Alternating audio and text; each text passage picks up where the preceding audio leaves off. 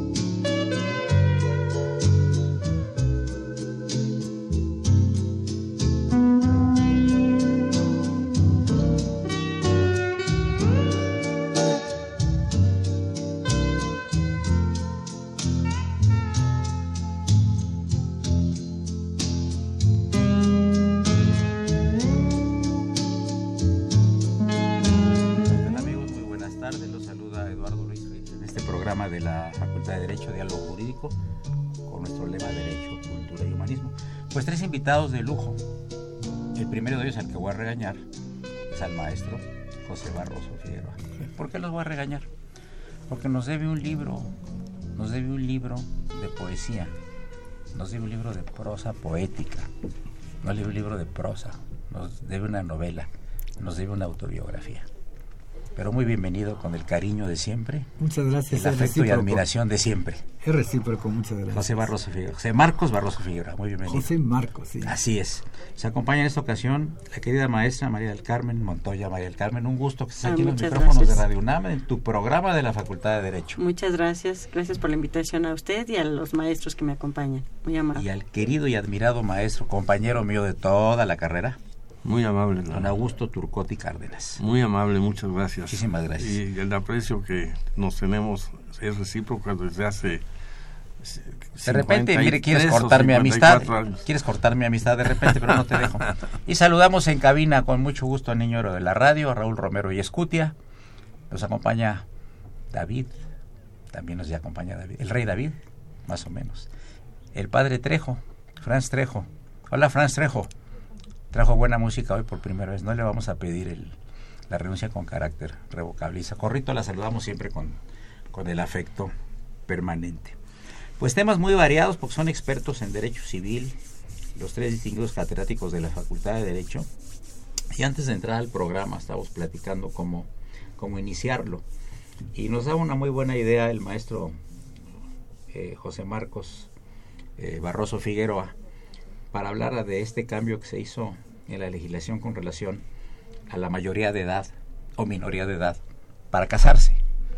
Y edad mínima matrimonial. Edad mínima matrimonial, para ser más uh, precisos. Sí, Y esto tiene que ver de alguna manera, pues posiblemente con el aborto. Yo diría que mucho. Mucho. ¿Por qué ese punto de vista tuyo? Bueno, lo que acontece es que todavía en México tenemos ciertas costumbres y estamos sujetos a la presión social de la crítica de quienes conviven con nosotros. Entonces, eh, independientemente de que examinemos esta cuestión desde el punto estrictamente jurídico, o de que también veamos cuáles son las repercusiones que va a tener en el ámbito social, pues una de las cuestiones que a primera vista se ofrece es que por la circunstancia de que no se permite el matrimonio, va a haber una especie de invitación al aborto, porque ante la posibilidad de no casarse, como quien dice, de acuerdo con nuestras tradiciones, para regularizar una situación de una mujer que se encuentra embarazada, y que tradicionalmente se ha considerado que el matrimonio es el remedio, pues eso hace o eh, constituye una apertura a la inclinación al aborto, sobre todo ahora que nuestra legislación pues permite que pueda cesar. ¿Perdón? Que se puede interrumpir el embarazo. Se puede interrumpir el embarazo, sí. Se puede interrumpir el embarazo dentro de las primeras 12 semanas de su desarrollo.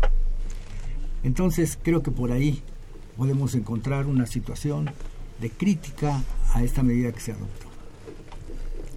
Augusto Turcot, tú tienes un punto de vista también al respecto. Tú, eh, yo quisiera hacerle una pregunta a los tres y hacerla al auditorio. Las razones por las que tú, Augusto Turcot Cárdenas, distinguidísimo catedrático de la facultad, con tantos años de dar clase, y manejar los temas de este jaez, de este, de este tipo que es el, el derecho civil. ¿Cuál es tu punto de vista sobre el aborto? Entiendo que es un tema muy espinoso para los presentes y para quienes nos, están escuchando. Es un tema mucho, muy complejo. Implica muchas cosas, religiosas, familiares, éticas, morales, etcétera. Tu punto de vista personal. Yo siempre he estado en desacuerdo con el tema de la interrupción del embarazo, porque considero que es un homicidio. Okay. Porque eh, inventaron ahí una serie de, de cuestiones para justificar la interrupción del embarazo, no obstante que el Código Civil es muy claro que el ser desde que es concebido entra bajo la protección de la ley. Y deshicieron totalmente eh, ese concepto y se inclinaron nada más a dar algunos puntos de vista técnicos, médicos, que yo de los que yo dudo mucho. Simplemente una persona desde el momento en que es concebida, desde ese momento entra bajo la protección de la ley. Y por ningún motivo, ninguna razón, aunque pues desgraciadamente en algunos casos sí es justificado, sobre todo cuando el producto viene con alguna deficiencia. ¿En eso pues, estarías de acuerdo Ahí, sí, ¿Y en el caso de violación? En el caso de violación, pues ahí lo, sí me ponen a mí en un predicamento de duda, porque este pues al final de cuentas el, ser que está concebido eh, no es responsable de esa violación y tiene derecho a la vida tiene derecho a la vida, aun sea la violación. Carmen Montoya. Bueno, realmente consideramos desde el punto de vista particular el aborto creo que otorga a la mujer el derecho a decidir sobre su mismo cuerpo, sobre todo en caso de violación. Yo creo que en violación sí, no es de ahora, ¿eh? de siempre ha estado permitido en caso de violación. ¿Por qué? Porque no obstante de haber sufrido esa, esa conducta encima tener que este, dar a luz y, y, finalmente estar teniendo toda la responsabilidad del mantener, sostener y educar a un producto que realmente no se deseó, pues realmente es un problema para la mujer. ¿eh? La mujer actualmente tiene, yo creo que una, una carga muy fuerte emocional para decidir primero si, si aborta o no. Pero ya una vez que toma la decisión fundada en esa causa de, violación, yo creo que discrepo mucho de la opinión del maestro. Yo creo que esa es una opción que le da la ley para no eh, tener no solamente un daño psicológico, que ya lo tiene, salir de ese problema, sino también eh, en su vida futura se trunca su vida personal, su vida individual y su y creo que hasta su formación educativa. Entonces, en ese supuesto yo creo que sí. En el otro, cuando no es producto de la, de la violación, creo que debe de estar fundada realmente en un problema educacional de, las, de los adolescentes y de la gente mayor de edad en cuanto a su vida sexual y si finalmente la mujer ve que no existe la coparticipación del varón para poder educar, formar a su producto, pues ya será una decisión personal de ella en, en decidir sin aborta o no. Y yo creo que al existir una norma ahora en donde se permite el aborto es para protección de la mujer porque las estadísticas nos dan que hay muchas mujeres que mueren por los abortos clandestinos. Entonces, ante esa circunstancia, yo creo que es un, un derecho a la mujer que, que debe de respetarse.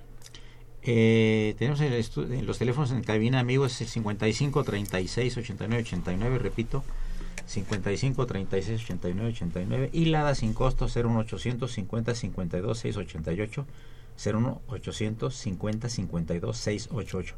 La opinión del maestro Marcos, José Marcos Barroso Figueroa.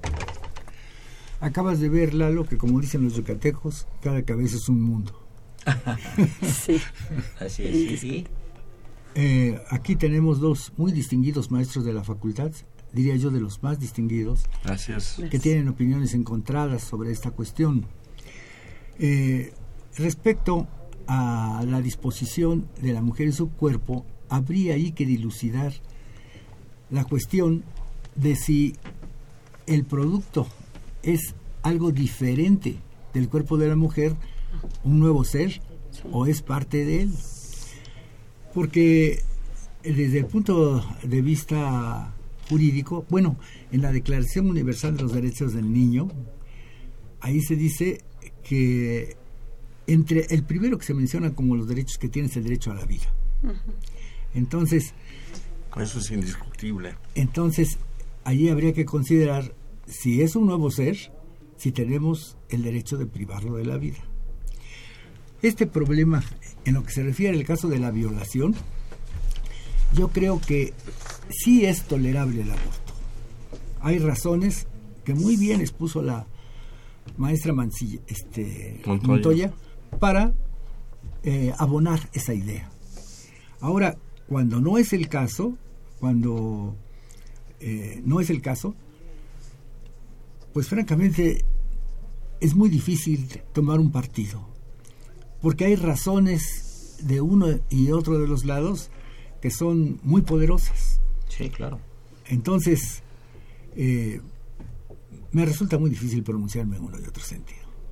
Es muy difícil, ¿verdad? Tenemos llamadas del auditorio. El señor David Santiago Montesinos dice, los maestros del panel deben situarse en la actualidad en la que estamos viviendo. Yo creo que esto no es un problema de actualidad, ¿no? Siempre ha habido relaciones sexuales. Sí. Siempre ha habido, desgraciadamente, el tema tan complejísimo del aborto. ¿no? Sí. Y el arquitecto Fernando Almanza nos manda una un mensaje que dice aquellos que son enemigos del aborto es posible que hayan, podido ser abortados. Está un poco fuerte este, pero nosotros tenemos obligación de pasar todos los mensajes. También eh, nuestro querido amigo el señor Jaime Chávez nos manda un mensaje diciendo que el aborto se puede evitar si se tienen relaciones sexuales con preservativos u otros medios, que falta mucha educación y difusión sexual. Es que qué difícil, ¿no? Este maestro Barroso Figueroa, es comunicarle a los jóvenes eh, que pueden echar a perder su vida si tienen relaciones sexuales sin protección. En primer lugar, por la salud, por tantas enfermedades. Y en segundo lugar, pues, porque no van a poder mantener al producto, ¿no? Bueno, mira... Tenemos, tenemos dos minutos más, por favor. sí, adelante. Sí, sí, claro. Déjame decirte que una de las formas en las que yo manejo esa situación con mis alumnos es mandarlos al museo, al universum en la universidad, a la sala de sexualidad, ah, para que ahí se enteren de los anticonceptivos que existen, de los medios que existen para prevenir unos embarazos no deseados. ¿El anticonceptivo no también tiene que ver, no está atentando contra la vida humana futura? No, porque realmente el anticonceptivo prevé que no se, no se conciba a, la persona y es como lo mismo que si se usara el condón, se prevé que no, no se fecunde el óvulo y entonces es el... ¿Y no, no, se caería en una situación especial desperdiciar el semen?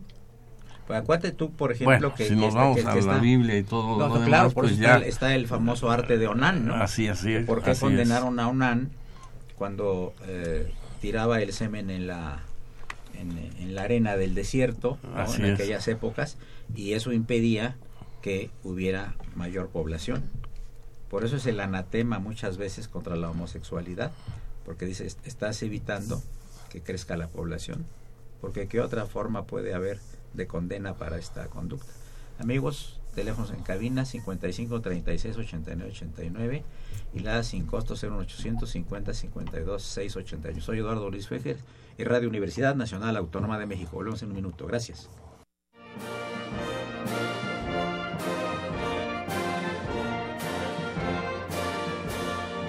Su opinión es importante. Comuníquese. Nuestro número 5536 8989. Del interior de la República 01800 5052 688.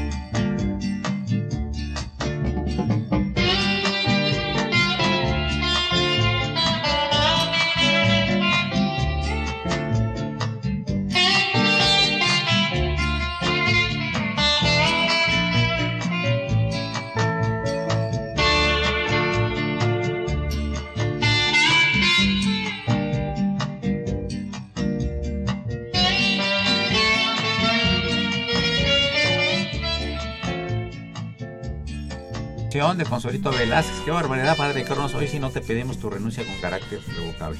Ahora es irrevocable. No, al contrario, revocable. Está preciosa esa música. Una llamada a ver qué opinan ustedes de la señorita Lidia Pérez, que dice así textualmente, la leo, ¿eh? Los hombres que participan en este programa pertenecen al heteropatriarcado y por lo tanto su visión es misógina y carente de una filosofía que privilegia la decisión como seres racionales que somos. ¿Qué contestaría la maestra Carmen Montoya? Bueno, ¿Nos viste cara a nosotros? No, creo que no. Creo que no tiene. Yo creo que tampoco podemos pasar por esta vida eh, haciendo calificativos sin conocimiento de causa. Eh, yo que conozco a los tres, ninguno de los tres tiene ese carácter. En realidad son opiniones diversas, atendiendo quizás a la formación eh, no solamente académica, sino también eh, de la experiencia que también emana, de la experiencia de la vida y, y sí es cierto, o sea, sus puntos de vista de los maestros es muy respetable, yo creo, y precisamente eso enriquece la comunidad no solamente universitaria, sino en general a toda la sociedad. Los puntos de vista siempre se deben de escuchar. Finalmente, yo creo, la decisión en este caso del aborto lo toma la mujer. En los casos específicos cuando son necesarios y cuando también finalmente su decisión, pero sobre todo cuando no participa o más bien hay una decisión del varón en no hacerse responsable de, de, la, del producto de la educación, su formación y todo. Entonces yo creo que ahí no es tanto así, sino realmente diferentes puntos de vista, ¿no? Sí, maestro Barroso, querías comentar una cosa adicional. A ver, no, de lo que acaba de decir la maestra. Ah. Primero voy a decir aquello de que yo no soy misógino. No. ¿Cómo podría no estar de acuerdo en la igualdad entre el hombre y la mujer si tengo cuatro hijas? Sí. Ya me imagino algún patán tratando de abusar de ellas. Entonces, no me queda incluso más remedio que ubicarme en el centro de la cuestión, en el equilibrio. Tanto vale el hombre como la mujer. Claro. Por otro lado, este, pues esto de con eh, eh, un decreto que se publicó recientemente, ahora en julio de este año, en virtud de la cual se rebajó, eh, no se rebajó, se aumentó la edad para contraer matrimonio. O mejor dicho, ya existía la edad eh, para contraer matrimonio fijada en los 18 años. Lo que aconteció fue que mientras anteriormente se permitía que si los eh, que pretendían contraer matrimonio habían cumplido ya los 16, con la autorización de sus padres podían celebrar ese matrimonio. Incluso en el 2004, eh, bueno, si quisiera hacer una, una, no, 2004. Mérides. Sí, quisiera hacer una relación Mira, originalmente nuestros códigos civiles decimonónicos de 1870 y 1884 establecían como edad mínima matrimonial 12 y 14 años, bajo la inspiración del código canónico que establecía esas edades. Hombre, 12 años y 14 eh, años, pues son edades... Para el hombre 14 y 12 para la mujer. Y 12 para la mujer. Mm, demasiado bajas, ¿no? Y es, es que así lo disponían el código canónico, que tuvo una gran influencia eh, en nuestra legislación civil. El código canónico incluso ahora establece 14 y 16 años. Es el código canónico de 1917, del mismo año de la Constitución. Y eh, la ley sobre relaciones familiares establecía 14 y 16. Pero había una disposición muy curiosa que decía eh, que el gobierno del Distrito Federal o ¿Eso de, territorio, de 17? De 1917. ¿El Código Canónico? Curiosamente, el mismo año se publicó la Constitución, se publicó la Ley sobre Relaciones Familiares y el Código Canónico que ahora está vigente. Eso fue de, de Veneziano Carranza, ¿no? Así es. familiares. La ley sobre relaciones familiares establecía 14 y el 16. El matrimonio también, ¿verdad? sí. Pero si bien daba 14 eh, para la mujer y 16 para el varón, en casos excepcionales y por causas graves y justificadas, se podía autorizar el matrimonio de menores de esa edad siempre que el hombre tuviera cumplidos al menos 12 años. El código de 28, de 1928, que estuvo vigente hasta el año 2000, decía 14 y el código de 2000, hasta antes de julio, eh, permitía el matrimonio, bueno, la edad matrimonial era 18 años, pero podía ser a los 16, también con la asistencia de las personas que debían darlo conforme a la ley, que eran los ascendientes, el tutor o el el juez de lo familiar. Una pregunta, perdona que pero, disculpa. Pero, sí. nada más dejo concluir con esto. Pero este decreto ya eleva la edad a 18 años, sigue excepciones. Mm, interesante. Carmen, una niña de 12 años con un niño de 14, como se podría en el siglo XIX, es muy delicado, ¿no? Claro. No, eh, está ni formada la niña completamente. Ni, formada ni fisiológicamente, ni, psicológicamente, ni, económicamente. O sea, tiene toda, todas las agravantes, creo yo. O sea, siendo menores de edad, eh, que yo creo que esa es una de las razones que, que, llegó a esta modificación, es que siendo menores de edad, eh, las niñas, sobre todo, pues pueden ser este, influenciadas para contraer matrimonio contra su voluntad, o bien si está embarazada, pues eh, obligarla a casar cuando ella no se quiere casar, por ejemplo. Sin embargo, este, consideramos que este, en esos supuestos yo creo que en nuestra sociedad lo que falta es formación y educación tanto de la familia, o sea, todos somos corresponsables, la familia, la sociedad, la escuela, para precisamente, como decía el maestro este Turcot, en el sentido de darles la información adecuada para que en su caso, si tienen relaciones sexuales siendo menores de edad, pues por lo menos eviten la procreación, que sería ese el, motivo, ¿no? lo preocupante. El señor Eduardo Cruz nos manda una, una pregunta que es una interrogación. ¿Qué sería peor para los niños? Esto es para el maestro Turcot. ¿Qué sería peor para los niños? Aborto o abandono que en ocasiones resulta en delincuencia, pobreza, vagancia y drogadicción. Bueno, pues es muy difícil prever esa situación definitivamente si esa persona va a inclinarse por, por estas situaciones, ¿no? Es muy, muy difícil poder decir que van a abortar porque va a ser un delincuente, entonces ¿en dónde estamos parados, no? No creo que sea una pregunta adecuada la que está haciendo esta persona, porque no se sabe cómo va a reaccionar ese ser que va a vivir en la forma que sea y como sea y, donde sea. Sería adelantarnos a lo que pudiera pasar, ¿verdad? entonces ya estaríamos pensando que todos o videntes, ¿no? que todos los productos que, vayan a, nacer, inclusive hasta de, hijos de matrimonios, pudieran tener estas ahora, ahora José Marcos Barros Figueroa, este asunto de la nueva legislación, la novísima legislación respecto de la edad, ¿va a evitar realmente el nacimiento de los niños? Tenemos una buena comunicación de parte de las autoridades hacia la porque sí sale en la televisión cada rato, ¿no? Pero lo verán los adolescentes eso. No lo ven ni los adultos. Es decir, no están enterados de que ahora la nueva edad matrimonial necesariamente debe ser de 18 años en adelante. A menos que lo metan en una telecomedia. Sí, eso sería una buena idea. para, lo, hacían antes, ¿verdad? Para alguna cosa, ¿no? Es, una buena idea. Bueno, yo quiero decir una cosa muy importante efectivamente esa, esa es una nueva disposición y como tú lo dijiste hace un momento, desde, 1900, desde el 2004 ya existe la ley de las niñas y los niños en donde se establecía esa edad de 18 años para que contrajeran matrimonio los menores, pues no menores, ya adultos porque ya son mayores de edad.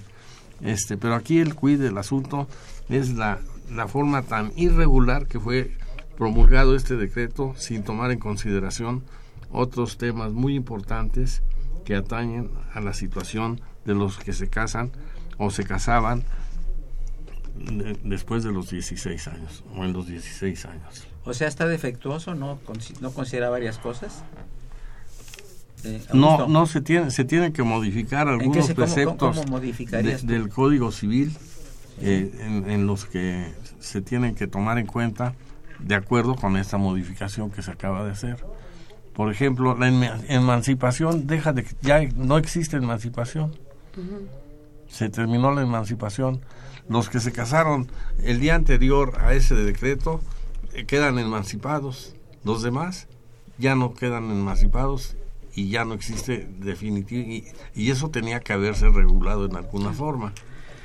A ver, sí, es que creo que desde mi punto de vista, la emancipación se da, para precisar al público, la emancipación se daba antes de esta reforma cuando menores de edad contraían matrimonio y entonces operaba la figura de la emancipación. Quedaban liberados. Quedaban liberados del ejercicio de la patria potestad, salían de la patria potestad. Eso es la emancipación, salir de la patria potestad por matrimonio, siendo menores de edad. Ahora, como ya nada más se pide la mayoría de edad, o es nada más edad para contraer matrimonio los 18 años, entonces la figura de la emancipación deja de tener sentido y debe reformarse y, o derogarse del, del Código Civil. Pero creo que quizás también lo que el maestro nos quiere plantear es en el sentido que al existir la mayoría de edad para contraer matrimonio, ¿qué va a suceder si dos personas menores de edad con plena capacidad reproductiva generan o tienen un está la mujer embarazada, la niña embarazada y al no poder casarse, pues también se deja en desprotección al producto porque antes por lo menos decían, bueno, si tienes la edad mínima para casarse, pues que se casen.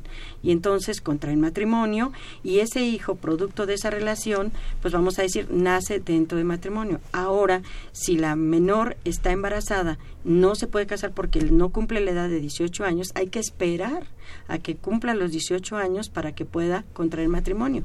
Y su hijo quizás incluso su hijo sea reconocido, porque si pasa un tiempo, a lo mejor, que, que es lo que veo también en riesgo, pasa un tiempo y después el varón ya no se lo quiere reconocer. A lo mejor cuando están apenas eh, muy enamorados y sabe que está embarazada la niña, diga si me caso. Pero como la ley ya no le da ese derecho para casarse, porque se lo prohíbe, tiene que llegar a la mayoría de edad. Cuando llega a la mayoría de edad, ya son otras circunstancias, otros pensamientos, otra madurez, si ustedes quieren, o de, u otra irresponsabilidad y sencillamente qué pasa con el producto. Habrá que esperar para imputarle la paternidad. Amigos, llegamos a la parte media del programa. Eh, les recuerdo que se encuentran los distinguidos catedráticos, la maestra Mari Carmen Montoya, el maestro José Marcos Barroso Figueroa y el maestro Augusto Turcot Cárdenas. Soy Eduardo Luis Fejer, es el 860, esto es Radio Universidad Nacional Autónoma de México. Volvemos en unos momentos. Gracias.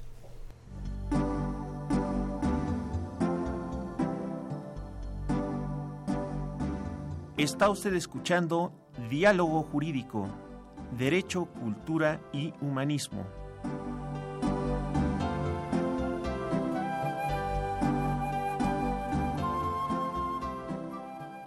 a través del 860 de AM. El alma mater del cuadrante.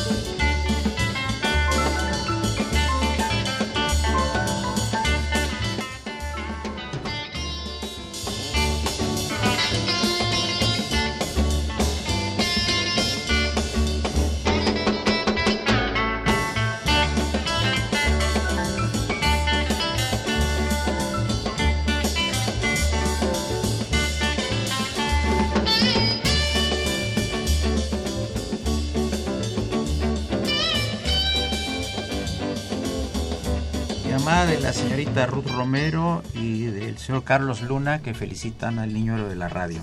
Muy bien, productor también. Bien, Harriet Jones eh, saluda al doctor Fejer y a su equipo. Muchas gracias de trabajo. Y pregunta, ¿la emancipación puede darse sin necesidad de que el menor de edad contraiga matrimonio? Y gracias, dice Harriet Jones. ¿Tú qué opinas? No. No, ya no, se puede dar. en ningún caso. En ningún caso ya. Antes de la reforma pues era con matrimonio, pero ya no. Sí, no. Eh, Ernesto Contreras manda esta pregunta al panel, que qué opina, o ¿por qué optarían ustedes? Esa es la pregunta. Si por un aborto legal o un nacimiento no deseado y con un nacido sin ofrecimiento a una vida digna.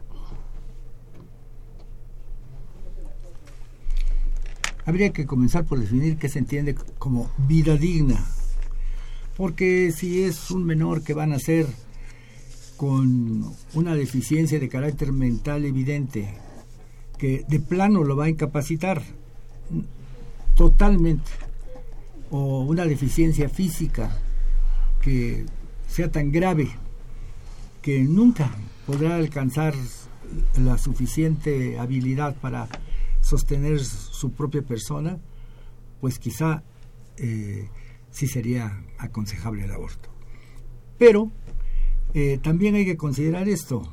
Si a lo que se está refiriendo es que va a carecer desde pequeño de muchas de las cosas que resultan convenientes y hasta indispensables para la vida, pues entonces tendría que abortar toda esa gente que vive en el medio rural y en las periferias y que trae hijos a sufrir, que no van a tener oportunidad de educarse, a menos que sean individuos de tanta capacidad que puedan superar las limitaciones que les impone el medio y las condiciones familiares.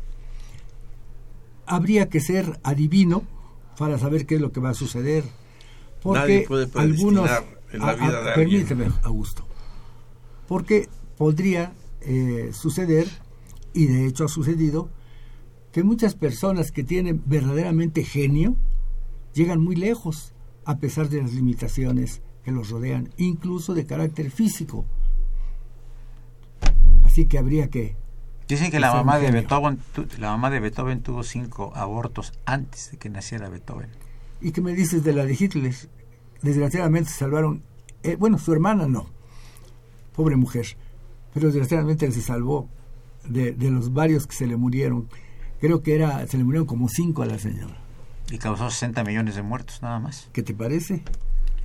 El arquitecto Adolfo Monroy de Toluca el aborto afirma, a ver, esta pregunta es para el maestro Augusto Couturcot, es un problema social que no religioso ni político. Lamentablemente sí es un problema social muy lamentable y pues hasta cierta manera es, es aceptable que se permita ahora ya en la, en la, en la actualidad porque se practica en clínicas especializadas donde la mujer no corre peligro de un, un mal aborto y que pues desgraciadamente vaya a fallecer tanto el producto como la, misma mujer, ¿no? Por una hemorragia, alguna, alguna situación mal, mal hecha de las personas que se dedican a ese, a ese tema, eh, pues ahora ya es viable que se practique esa cirugía con eh, más técnicas y con especialistas y ya como consecuencia de eso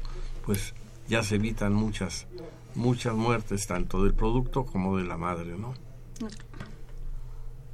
maestro Barroso bueno bueno eh, es que realmente pronunciarse en un otro sentido, uno encuentra que hay razones en favor y razones claro, en contra. como en todo, por supuesto. Sí, pero en este caso, porque es tan delicado como la vida humana, pues es de pensarse. Es de pensarse, es como la pena de muerte. Hay eh, claro. encontradas opiniones. Tú quieres la pena de muerte porque ma mató a tu hermano, pero si tu hermano es el que mató al otro, no quieres la, la pena de muerte para Claro, tu hermano, ¿no? así es. Entra aquí lo objetivo y lo, lo Mira. subjetivo, ¿no? Yo quiero hacer una notar una cosa. Sí. Este programa es un programa eh, en donde la Facultad de Derecho tiene afortunadamente tu maravillosa representación. Y no lo digo así como amigos que somos, sino porque en verdad lo es. Te quiero decir que detrás de esta reforma, eh, sin duda, tiene mucho que ver eh, tanto el aspecto jurídico como el aspecto político, porque en, en los años 14 y 15 se publicaron la Ley General de los Niños, las Niñas y los Adolescentes y el reglamento de esa ley. Y en el artículo 45 de la ley se dice que la edad para contraer matrimonio debe ser los 18 años eh, sin posibilidad de excepción o de dispensa. Es decir, no hay para dónde hacerse. Entonces, viene el, el aspecto político.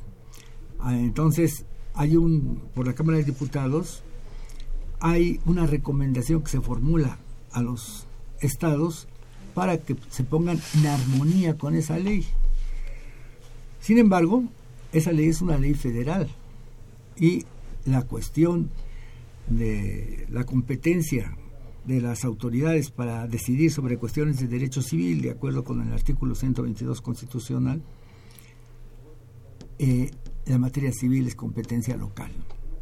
Entonces ahí habría que examinar la, la cuestión de fondo, incluso constitucional. Operaría el amparo.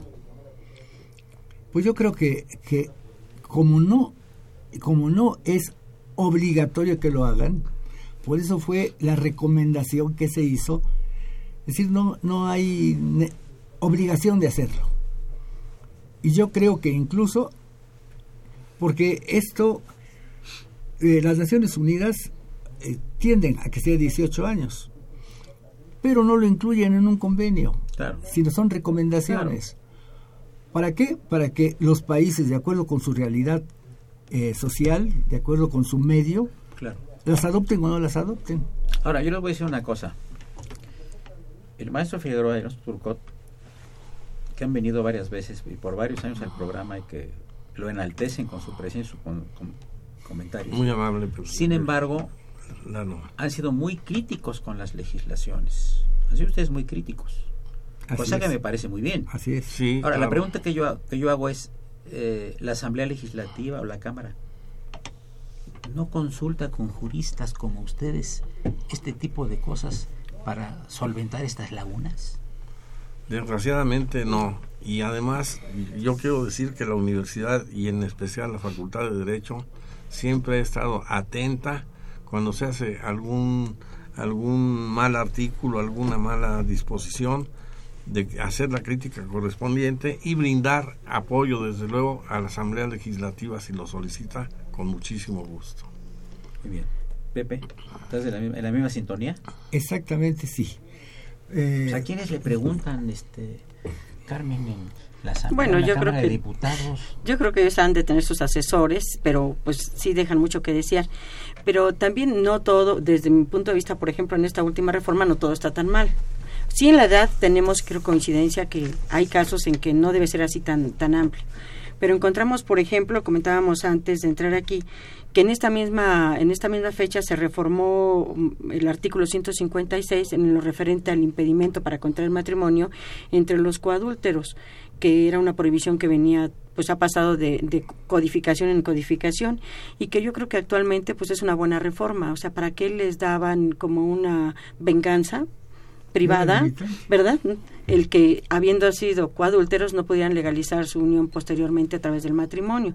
Entonces eso ya socialmente creo que estaba muy, muy superado y ahora en la reforma, pues esa reforma se nos hace acertada también como desacertado es la edad y desacertado también es, es, la reforma que se hizo en esta misma fecha al artículo 156 en su fracción quinta en donde dice que ahora es impedimento para contraer matrimonio la violencia familiar.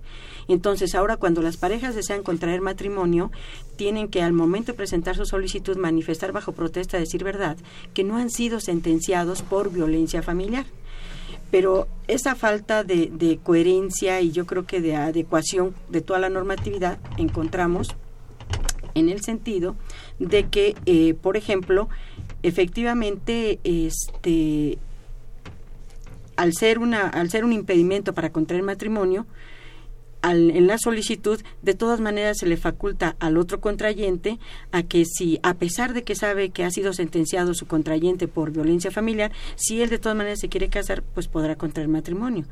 Entonces, ¿es un impedimento o no es un impedimento? Es una, creo que una incorrecta forma de regularlo. ¿O cómo ven ustedes, maestros? Pues estoy de acuerdo con usted. el señor José Contreras dice, el aborto, pregunta, ¿es la solución o es una falta de conciencia y, responsabilidad de los padres. No irre, sino... Eh, irresponsabilidad, de los padres. Yo creo que sí es una irresponsabilidad de los padres. Oye, pero a veces ¿quién, quién está checando qué es lo que te hace tu hijo?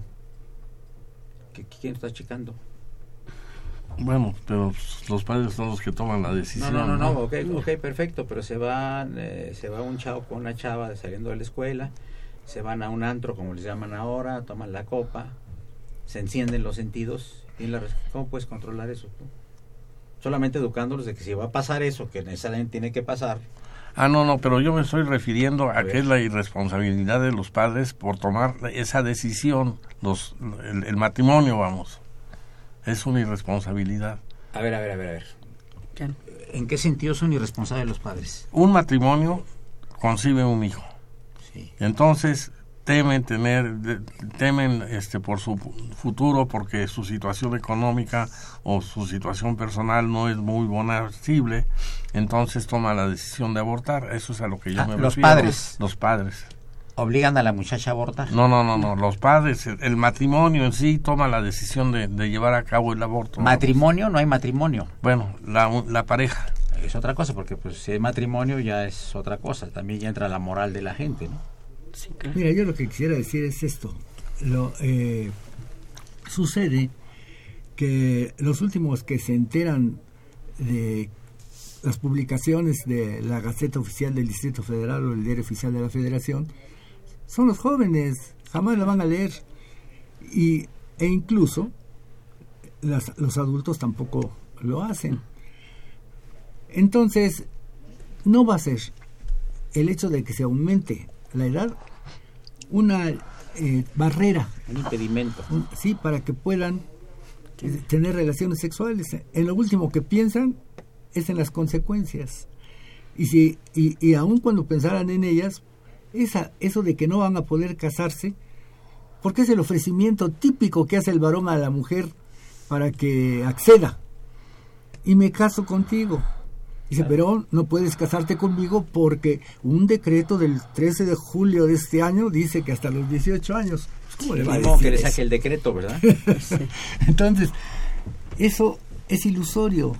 En realidad, ya se dijo aquí, eh, de una u otra manera, es la educación, es la educación. Se le aconseja al hijo y a veces ni eso, porque resulta que le entra por un oído y le sale por el otro. David Santiago nos dice, los que hacen las leyes son unos corruptos. Deberían dejarlas hacer a los profesores de derecho. Ah, Totalmente de acuerdo. Bien, vamos a pasar a la penúltima parte del programa, amigos. Estamos aquí. Muy amables, señor Santiago. Con los maestros eh, Carmen Montoya, Barroso Figueroa y Turcot Cárdenas. Soy Eduardo Luis Fejer. Volvemos en un momento. Gracias.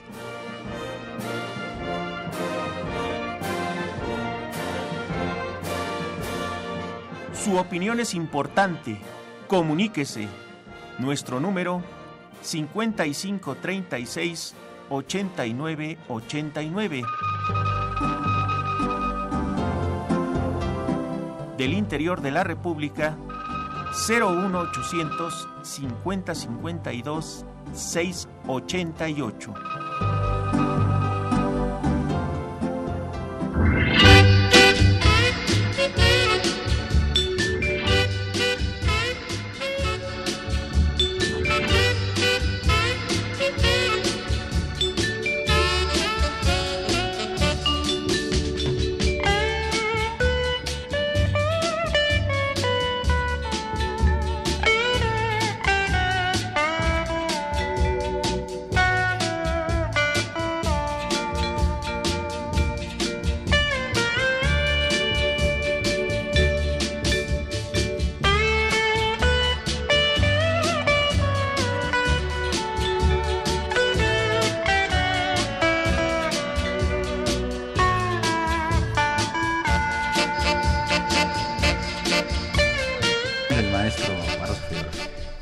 Comentando que el 13 de julio de este año, la directora del Instituto de Mujeres de esta Ciudad de México, la doctora Teresa Inchaustegui Romero, comentó que algunas familias aprovechan la situación de casar a sus hijas, aunque sean en edad muy temprana, para conseguir beneficios económicos. Eh, pues yo, yo en lo particular no he tenido noticia de ningún caso así en el medio en que me desenvuelvo. Pero no dudo que pueda haberlo, pues en algunas poblaciones, sobre todo eh, eh, suburbanas, semirurales, en donde todavía la influencia de los padres llega al extremo de poder imponer su voluntad para que sus hijos contraigan o dejen de contraer matrimonio. Pero eh, también en esas familias generalmente pesa mucho el aspecto religioso. Y eh, entonces, si no eh, consiguen el matrimonio civil, pues van a optar por el religioso, en donde la mujer con tener 14 años es suficiente. Aquí se, está, aquí se ha estado hablando del derecho de la mujer para el aborto, pero estoy pensando que casi no, en todos los comentarios que he, leído, no se tiene en cuenta el interés de la criatura que van a nacer. Correcto. Y a esa criatura le conviene nacer en una pareja unida matrimonialmente. Porque como dice la maestra Montoya, pues no nos podemos casar ahora, pero dentro de cuatro años, cuando cumpla los 18, ya me voy a poder casar. ¿Qué va a suceder? Van a cambiar las circunstancias. Seguramente ese galán habrá obtenido relaciones con otra persona y ya no le interesa contraer matrimonio con esta mujer de la que tiene un hijo. Y si no lo reconoció anteriormente, que a los 16 años ya pueden reconocer a sus hijos, ahora con la autorización de sus padres, esa disposición no sigue vigente, entonces eh, ese niño no va a poder jurídicamente hacer reclamaciones, no le va a poder alimentos, no le va a poder pedir alimentos a ese que es su padre. Yo creo que pues el interés primordial que hay que considerar es ese recién nacido y muchas mujeres no abortan pues porque éticamente no lo, no lo admiten o religiosamente no lo admiten y se hacen cargo de esa criatura cuando eh, hay un cierto momento en que el engendrador está dispuesto a contraer el matrimonio y no se aprovecha ese momento. Eh, una llamada que leo textual. Un dinosaurio llamado Rafael Alba, de Azcapotzalco, Colonia Clavería. Mi alma mater, en la que estudié 43 años, sin ser fósil, la Facultad de Contaduría dice, algunos empresarios roban y explotan a los trabajadores. Dos razones. La ignorancia de los trabajadores que permiten estas circunstancias y el abuso de los empresarios. Por mi raza hablará el espíritu de los pobres e ignorantes. Bueno, no tiene que ver nada con el tema que estamos tratando, pero con gusto le damos lectura, señor este, eh, Rafael Alba, a su, a su comentario. Allá de la fuente de Álvaro Obregón. ¿Qué opina el panel de los libros de texto gratuitos de la primaria? Que dicen que un niño decide si quiere ser niño o niña, diciéndole simplemente a los niños, si quieres ser niña, vístete de mujer. ¿Qué está pasando? ¿Por qué permite el gobierno sacar impresiones para los niños? Bueno, ese es otro tema totalmente diferente. Que lo vamos a comentar en su oportunidad, ¿no? Así es. Está un poquito complejo también, ¿verdad? ¿Cómo no? Ha habido una serie de comentarios respecto del libro de texto. Yo no sé si textualmente lo diga o no. Sí, exactamente. Si efectivamente hay la inducción, es reprobable. Totalmente. Pero si simplemente se apela a la libertad que tiene cada quien de disponer de sí mismo como mejor le parezca, me parece que es inobjetable. Así es. Finalmente, Carmen, tu punto de vista de lo que hemos platicado.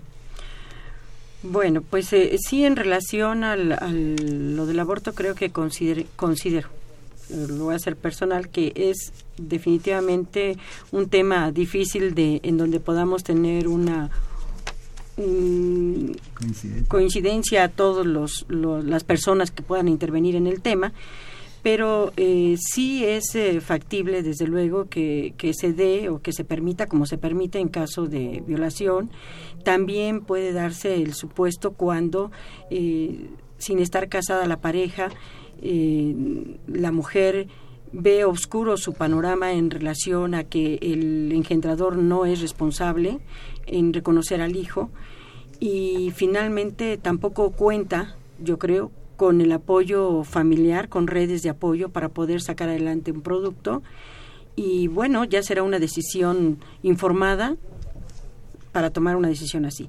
En cuanto a la edad para contraer matrimonio, creo, creo que quedan fuera algunos algunas excepciones que debieron permitirse en relación, sobre todo cuando la menor de edad está embarazada y si los dos menores de edad eh, desean contraer matrimonio, pues debe permitírsele eh, el matrimonio, si ya es su decisión de ellos, preguntándole, y es decisión también de los padres autorizarles el matrimonio, yo no veo por qué debe de haber esta prohibición porque no han llegado a la mayoría de edad, ¿verdad?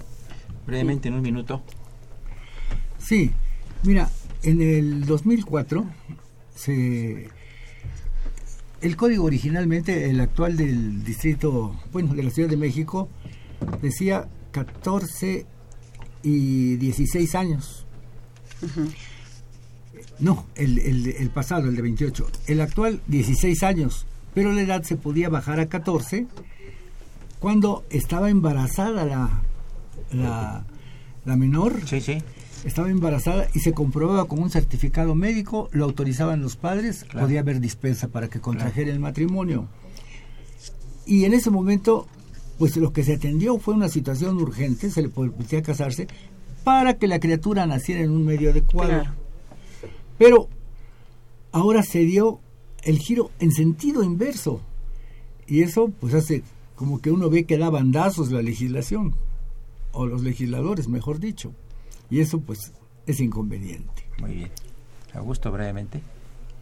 No, bueno, el, el tema principalmente que íbamos a tratar era la crítica que se está haciendo esta nueva disposición y todas las lagunas que quedan y que no se reformaron los artículos que debían de reformarse para que se adecuaran bien a esta disposición. Y que, se presta a muchísimas disquisiciones y puede afectar a unos y beneficiar a otros, ¿no? Así es. Es lo que hablaba el doctor Recasensiches, el efecto negativo de la ley. Pero, pero mira, yo sigo insistiendo con lo primero que dije.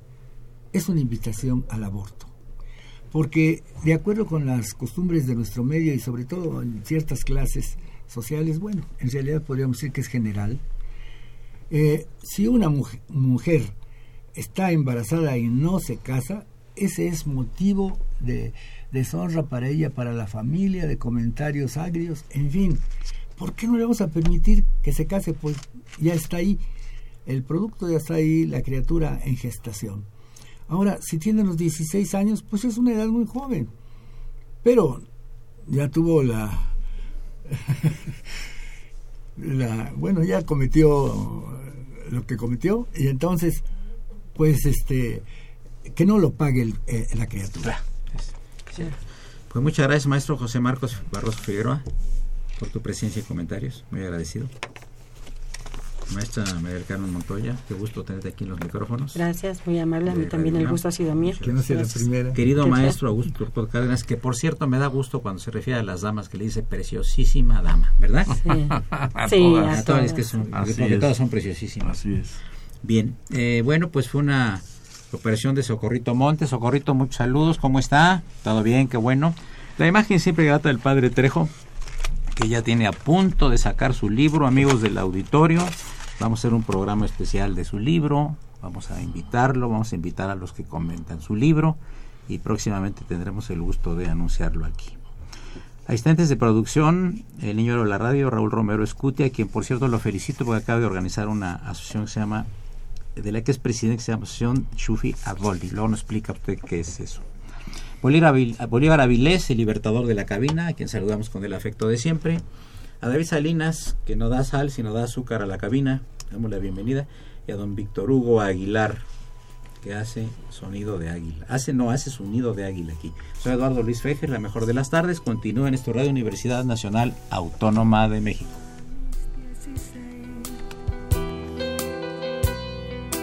Anhelaba tanto llegó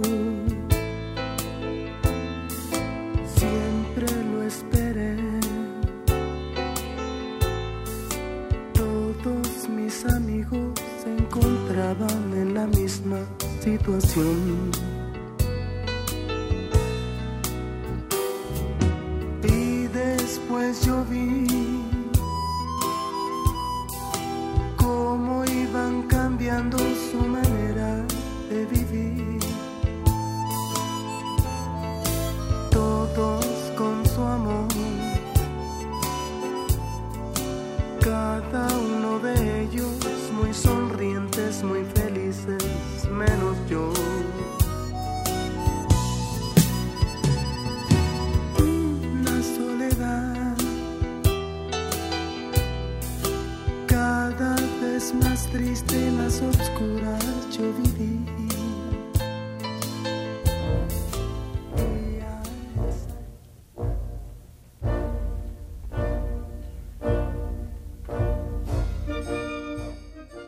Diálogo Jurídico fue una coproducción de Radio UNAM y la Facultad de Derecho.